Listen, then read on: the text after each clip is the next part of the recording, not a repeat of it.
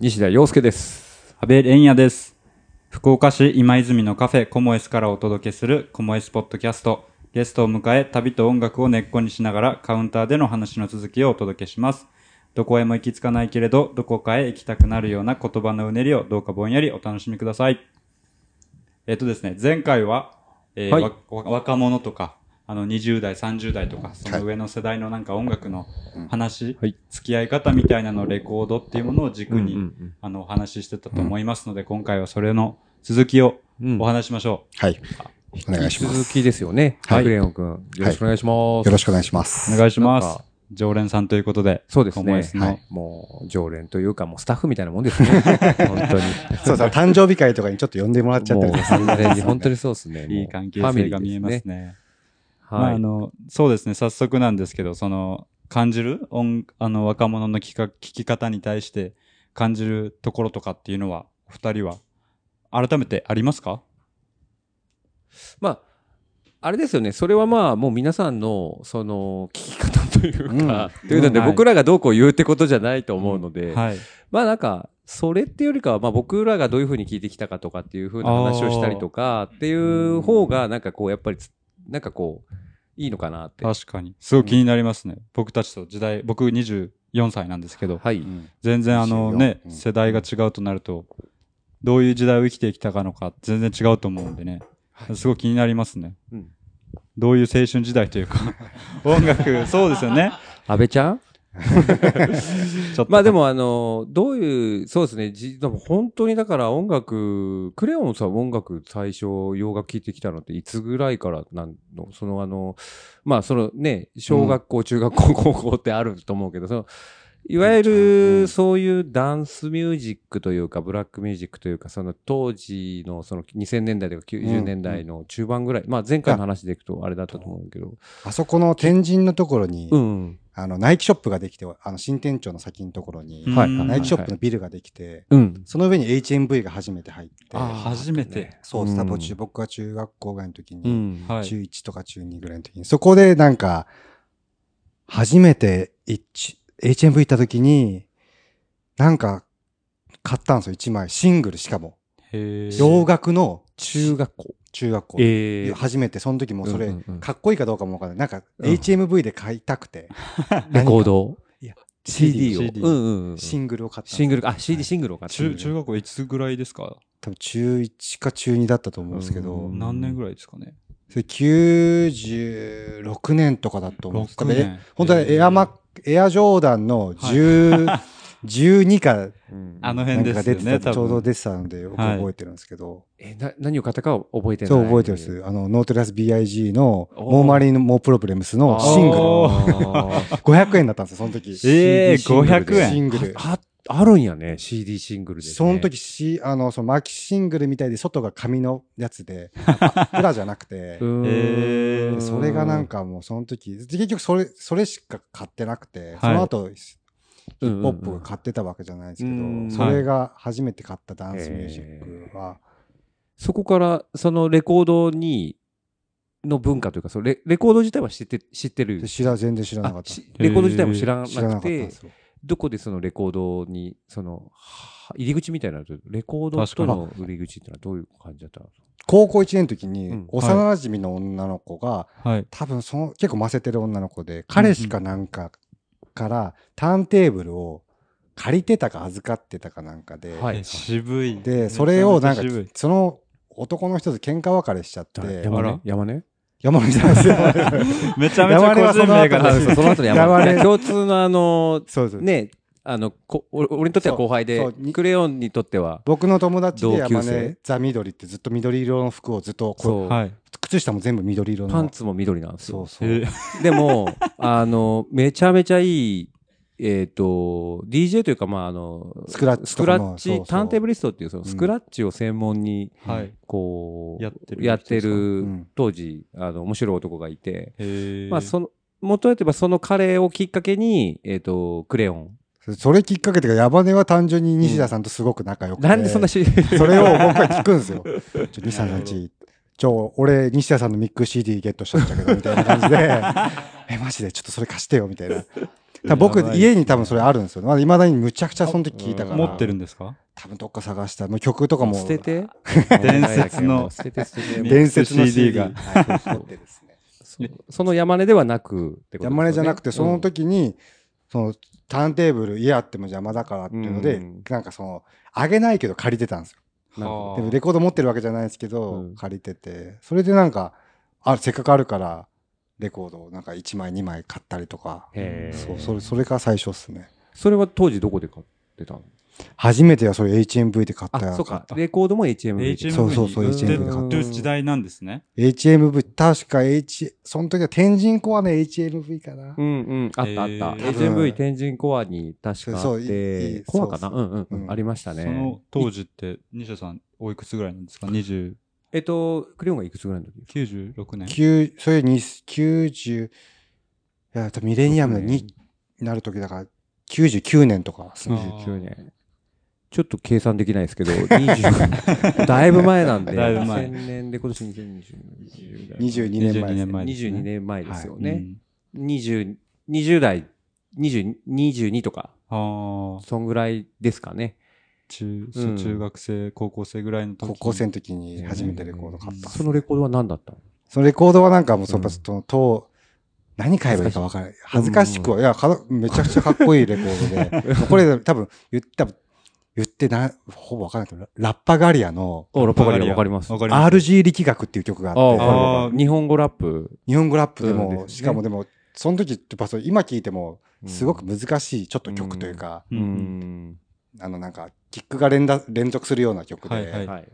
で、多分あの、DJ クラッシュさんとか、ああいう感じのちょっとビートというか、ああ、なるほど。一枚目がそれだったから結構へ 重くて、重たい。重くて、めの一枚目にしては、重めの一枚で。なんかラップもちょっとなんか、詰め、すごい詰め込んであるし、みたいな感じの、なるほど。それが最初のレコードだったんですそう最初のレコードなるほど、なるほど。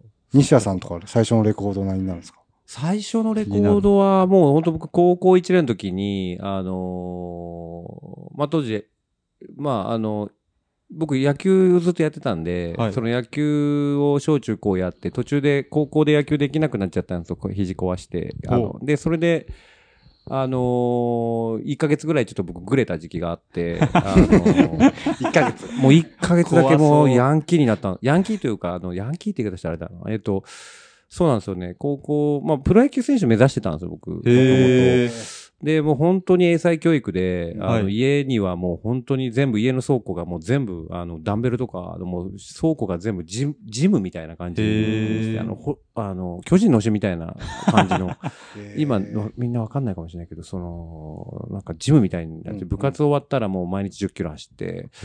で、もうダンベル持ち上げて、うんあの、こう、強制ギブスみたいなの、こんなんで なんていうんですかね。あのそういうのやったりとかしてて、はい。本気で野野球を目指してたんですけど、それができなくなって、高校1年の時に。で、当時、その、僕の友達で、一緒に途中まで野球やってた友達が、あの、ちょっとグレちゃってたんで、はい。あのに僕、西っちょっていう名前だったんですけど、一緒西っちょがどうもなんかちょっと野球できんごとだったみたいっていうのは、そいつは聞きつけて、はい。川崎のゼファーで、はい、あの、とんでもない、あの、音立てて、僕の家、もはっきり覚えてます。もうあの、家の前の実家の前までドドドドドドドってきて、はい、で、西、まあ、うちの親とかもみんな、その、コンちゃんっていう男なんですけど、知ってる中なんで、小学校からの。うんで、まあ、バイク乗りよ、みたいな。で、僕はその、1ヶ月間グレるっていう。で、その1ヶ月なんでグレてそこで1ヶ月間だったかっていうのが、そのある日、まあ、いつも通りこうバイクで下に、あの、迎えに来て、はい。乗りよ、つって。で、箱崎ふ頭の方に、あの、行くと見せかけながら、西っちょめちゃくちゃやばいとこ見つけたけん。はい。はい。何やばいところ何みたな僕まだもう坊主、坊主頭ですよね。まだちょっと毛がちょっと生え。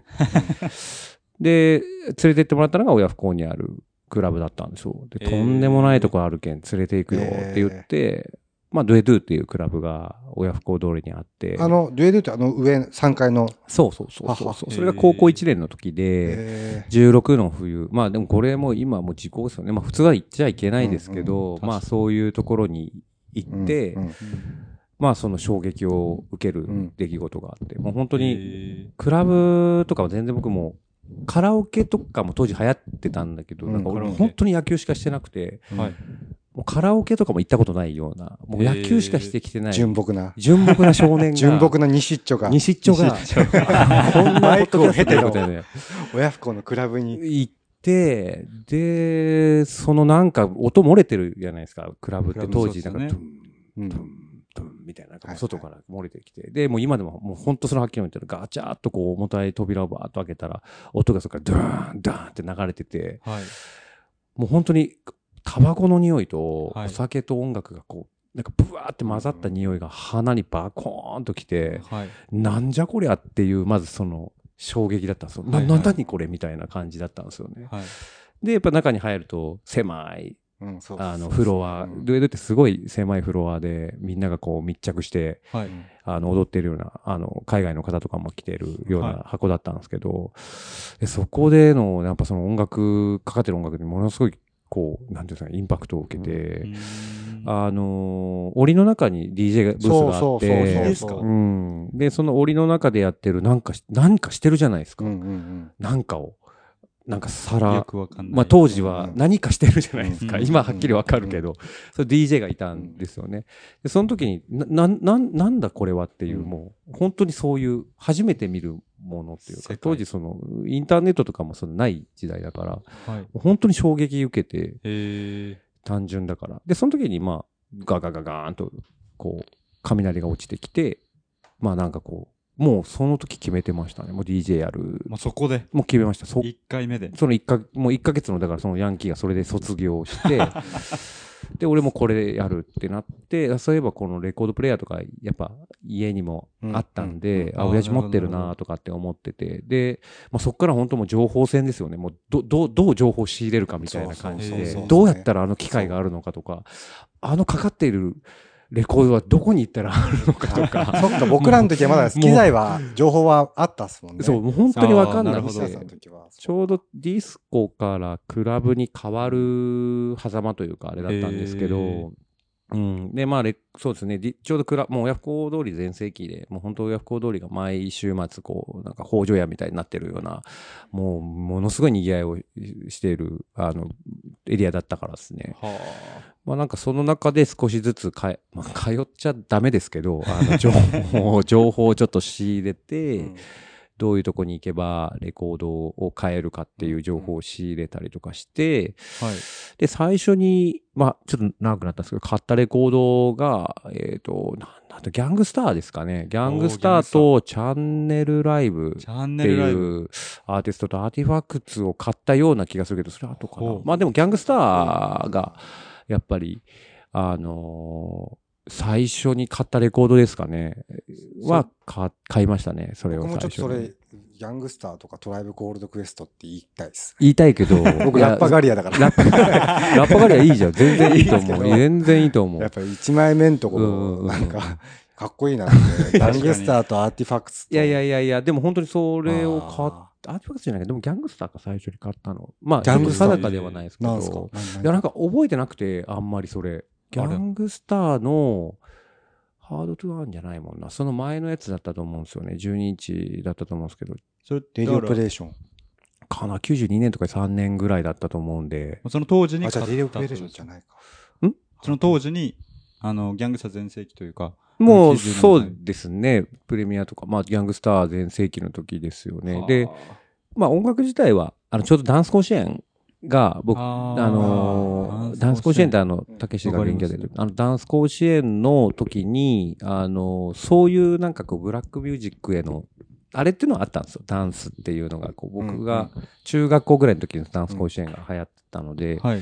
なんか、それ、そういうのの中で音楽は聴いてて、CD とかも借りてはいたんですよ。そのはいはいなんかそういうの。うんうん。ヘビディアンザ、なんだっけ、あの、Now That We, We Found Love とか、うんうんうん Now That We Found Love あの、なんか、あのっていう曲があって、はいダンスの音楽があって、なるほど。そういうのとかを、ちょっと借りたりとか CD はしてたけど、レコードで行けばギャングスターを買ったかなっていう感じ。そこからですね、スタートアナログのっていうので。なんでそうですね。その、うん。だからレコードっていうのをそこで真剣にこう本当にか買っで、なんかこう、っていうのはそこが初めてだし、うレコードじゃないとなかったんで、うん。さっき言ったみたいになんか CD とかのシングルで、なんかっていう。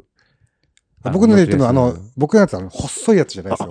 短冊じゃなくて、ス どれ？あの、短冊じゃないの？シングルじゃな一応アメリカのやつなんで多分あの、え今レコードドの？ケースみたいなちっちゃいやつに、あの、CD が一枚だけ入ってる、紙紙のケースに。紙ジャケみたいな。紙ジャケのやつに CD が入っててっていう、で、なるほどな2曲だけ入ってるってやつです。そんなビギーの短冊の細いやつとかあったら、ちょっとそれ、短冊って何ですか？あのー、それがそうなんだよ、もう本当にわかんないですそれはあの調べてくださいわかりますけどあの、ちょっと、ちょっと大きめのサングラスぐらいの CD だったんですよ。そう。え？なんか、ちょっと今説明が。CD なんですかそれ？CD なちっちゃい CD があって。あったんですよ。そうなんですか？はいそうそう、細い。多分今もうん福岡のティーンエイジドリームとか、レコード屋さんに行ったら、あります多。分置いてあると思う。うん全然知らないですね、それ。本当に知らない。ちょっとびっくりしますね。だから次、次多分し、もう流行ってるんですかね？あシングル CD を多分うん。置いてあ、女の子たちが買い出す時次はカセットテープじゃなくて。やばいですね、それ。カセットテープに CD シングルみたいな。シングルかもしれないですよね。なるほど。まあそんな感じですかね。最初のレコードのきっかけ、買うきっかけはそんなうん感じですか形でレコード買いましたね。うんやっぱでもなんか、し今もちょっと衝撃をい一個なんかで受けてるっすよね、みんな。うねん、一個ずっと。え。うん。だからなんかそう情報がないっていうのはもう本当素晴らしいなと思いますけどね。あー なんかもう下調べできないんで、はいはいうんリアルな現場でいきなり体感するっていう も。う無駄ばっかりですもうよね。こんな、なんかこう、旅とかもこうこういうところなんやとか調べれるけど、うんはいなんか。そういうのじゃなくて、いきなり川崎ゼファーに乗ったコンちゃんが、い。きなりすごいのあるよっつって、もう全く予習もないまま、不意打ちで。そういうとこにいきなり連れて行かれたから、もうインパクトが、ディズニーランド知らないでいきなりディズニーランド行くって、もうディズニーランドあんま行かないけど、はい。なんかなんていうんですかね、本当に見たことない世界をいきなりこうバーンと見せられた感じでもうびっくりして、っていうのが最初のきっかけだったですね、その。レコードを買い出したとかうんで。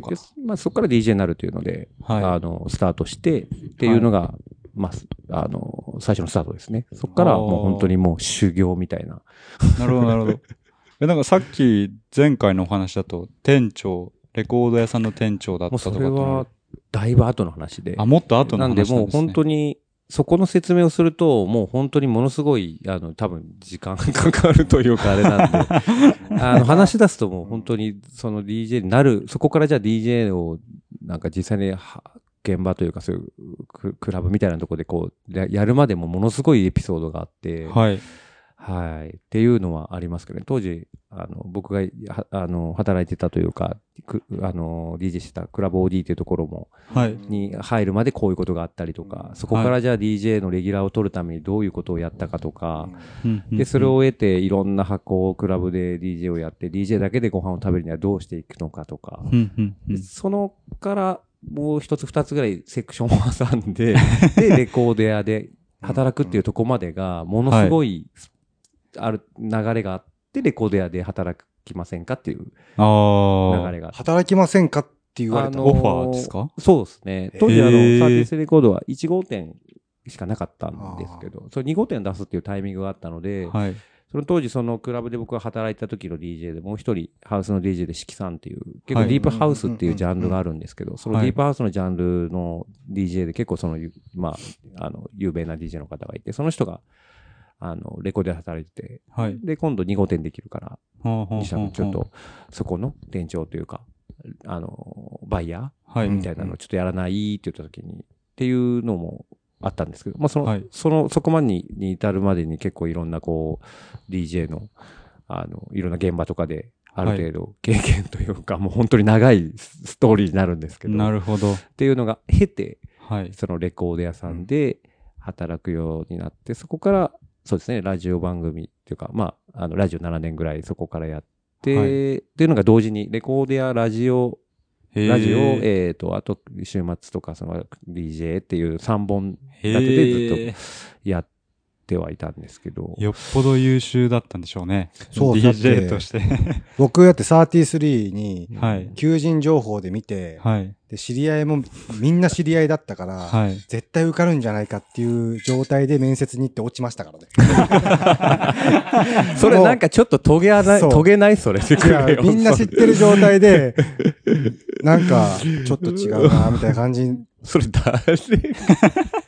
面接受けて、面接落とされちゃったんでですね。あの、本当あの、新しい方と33うんうんの時にうんうん。受けて、33っていうのが、その、まあ、あの、レコード屋さんの名前でレコード屋さんの名前。まあ、うん。当時ね、他にもレコード屋さんはたくさんあったので、はい。まあうん。ね、サーティスは割と新婦中心で、ジャンルは本当にあのヒップホップ、R&B とか、はい。まあもちろん70年代、80年代の再発もあったし、ジャズもあったし、はい。ハウスもディープソー、ディープハウスからもう本当に、えっ、と、ハードハウスもあったし、えーエレクトロニカとかね、出てきた時とかそういうのも全部こうなって、もうジャンルは結構一括りで言うとダンスミュージックうん。っていう名前のくくりのえっ、と、レコードを販売してた店で、へ当時その、まあそのダンスミュージックっていうレコードを扱った、ダンスミュージックっていう大きなくくりのジャンルの、うんえレコードはい。を扱ってたかな。まあでもジャズとかはダンスミュージックじゃないから、全部じゃないけど、でもまあ大体は本当にメインでそういうのやって。あれですよね、あの、ウ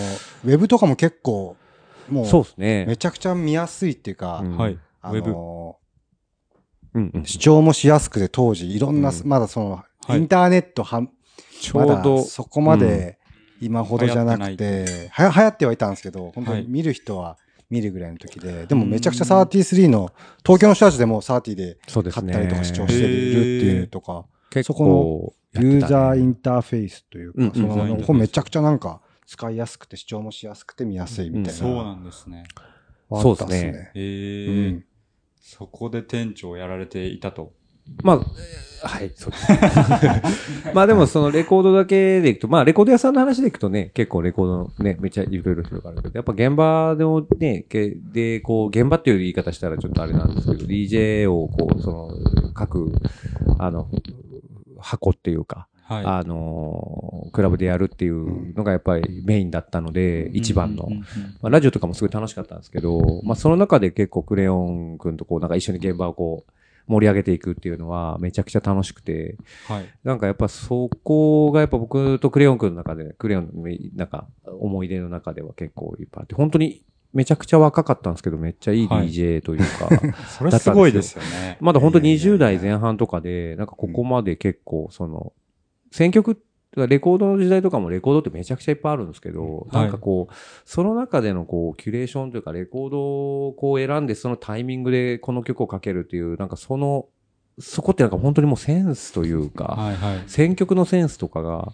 抜群ですか？抜群に良かったんではあ、僕は本当にすごいクレヨン君。まあ、もう今ね、だってもうお互い、クレヨンっていくつになったと思う？か ?30。36です、ね。6でしょはい。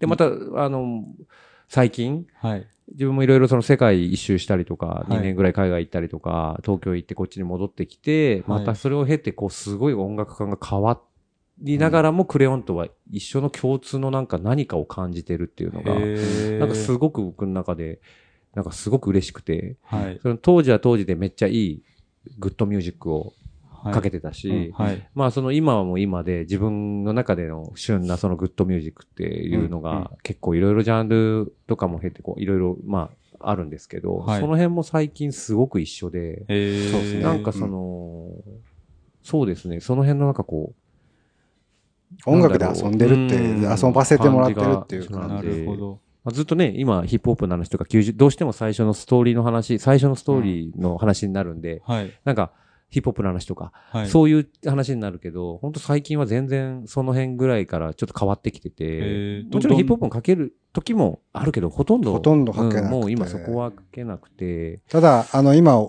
コモエスのレコードのとこでも、基本的にはあまりはい。置いてはないんですけど、やっぱそこの中でもやっぱ二人のルーツのところはい。をラグドっていうちょっとうんラグド。名前にして、はい。そういったそうね音楽もちょっとだけ置いてみて、でもその音楽がその女性の方がはい。来てなんか買ったりとかね。買って、それがそのなんかターンテーブル買うきっかけになったとかうんいう話聞くとやっぱなんか確かいい、いい、いいですねいいストーリーだなとね。ほんとすごく。ラグドってちなみにどどういうコンセプトのラグドっていう時代が、本当はなんかその、ジャンル、なんかその名前をな、どうしようかこういうヒップホップだとか、はい。いわゆるブレイクビーツとか、ちょっと、おそういった音楽を、なん、どういう名前で付けようか、ジャンル分けしようかっていうところで、ふ二人でずっと話してて、そうなんですよ。うんうん。まあなんかそのこう、レコード屋さんって結構すごい膨大なレコードが置いてあるイメージなんですけど、うちのコモイスに置いてあるレコードって三レコードがこう三三列あって、うん。上と下で上下で全部で6棚みたいな感じなんですけど、その中で自分たちがこうね、つつこのコモイスで伝えたいレコードのジャンルをって絞ると、はい。もう全然やっぱりあ、あのー広がりがこうありすぎてあれなんで、うんはい。まあなんかそうそういうデイとかナイトとか、そうミッドナイトとかジャーニーとか、そうですね、そういうふうなそれがまたすご。い、あの、レコード今まで買ったお客さん、買ってたお客さんとかも、なんかこう、今初めて買いに来た人も、すごくそれが買いやすいというか、うん。見やすい。なんはいかその新書心理で出してるなんか感じとかもすごくす、いいなっていうので、なるほど、なるほど。なんかその中にラグドっていう、僕らの青春にちょっと近いもちょっと間に、ちょっとなんかペロッと入れたりとかして、で、それをね、この前買いに来た方とかも、まだ10代とかだったんですけど、あ、20代前半かな。その子もそのラグド買って、で、そこからやっぱり DJ としてなんかミックスっはい。てわかります？わかります。あの、曲と曲をこうつなぐっていう、うんはい。つないでいく作業があるんですけど、まあ、はい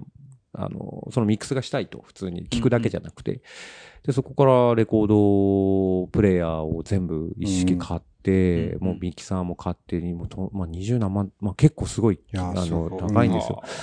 で、なんか、あの、DJ を始めてみたりとかして、で、ね、そういう、こう。広がりというか、そういうものが、あの広がっていったりとか、まあもちろん DJ だけじゃなくて、レコードプレイヤーとして、うん。こう買いたいんですけど、どこで買ったらいいですかとかっていうのから、あの、レコードプレイヤーを買って、そのアナログを聞くきっかけに、今回、そのコモエスはい。に来たことによってなったりとか、あと今日ほんとさっき言った、あ、さっきじゃない、前回話した、うん。